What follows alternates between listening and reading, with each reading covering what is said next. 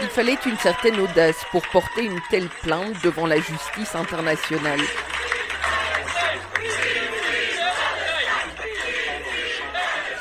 À l'issue de l'audience de la Cour internationale de justice à La Haye aujourd'hui, le président sud-africain Cyril Ramaphosa est satisfait, probablement également soulagé par une victoire sur une démarche qui est aussi un acte politique. La Cour internationale de justice a rendu une décision qui est une victoire pour le droit international, pour les droits humains et surtout pour la justice. Dans son jugement, la Cour reconnaît le droit de l'Afrique du Sud d'assigner Israël en justice, bien que notre pays ne soit pas partie prenante au conflit à Gaza. Le gouvernement sud-africain est satisfait de la décision de la Cour internationale de justice de mettre fin à la destruction et empêcher la destruction des preuves liées à des actes génocidaires.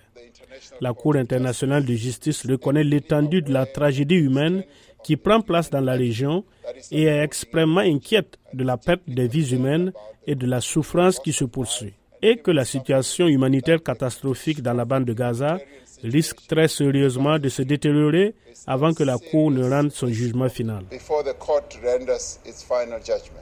Reste à voir si la décision de la Cour internationale de justice aura des conséquences concrètes sur la vie des Gazaouis, mais celle-ci est symbolique, estime Mia Swart, professeur de sciences politiques à l'université de Witwatersrand à Johannesburg.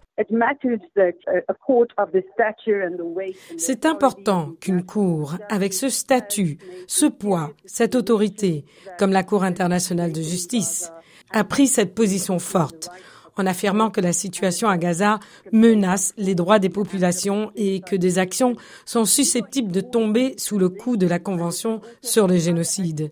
C'est important et cela peut aussi aider d'autres activistes ou avocats qui pourront s'appuyer sur cette décision. C'est aussi symbolique parce que l'Afrique du Sud est un pays qui représente les pays du Sud global. Et c'est important pour la Palestine d'avoir ce genre de soutien. La décision des juges de la haie, même si elle ne s'accompagne à ce stade d'aucune mesure coercitive, a considérablement affaibli la position d'Israël sur la scène internationale, au moins sur le plan juridique et moral. À Johannesburg, Patricia Huon pour VOA Afrique.